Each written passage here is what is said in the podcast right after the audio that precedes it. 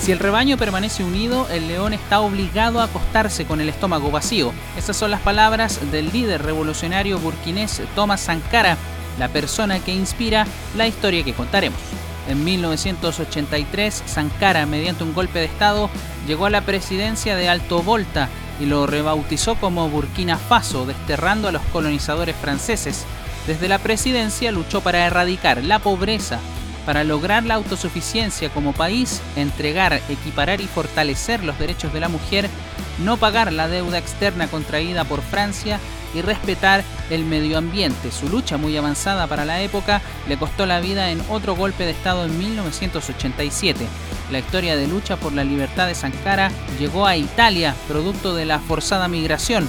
A 30 kilómetros de Pisa, refugiados burkineses fundaron Sankara Fútbol Club y juegan la Liga de Calcio 7 de la ciudad. En sus redes sociales se definen como un equipo multicultural que cumplirá el objetivo de ayudar con la inserción social de los refugiados y que le abre las puertas a todos los que quieran ser parte. La política del club es antirracista, antisexista y antifascista. El Sankara FC juega Calcio 7 bajo el lema Mil colores, un equipo. La misión que se han propuesto es retomar el espíritu del fútbol jugar por representar a su comunidad y sus ideas.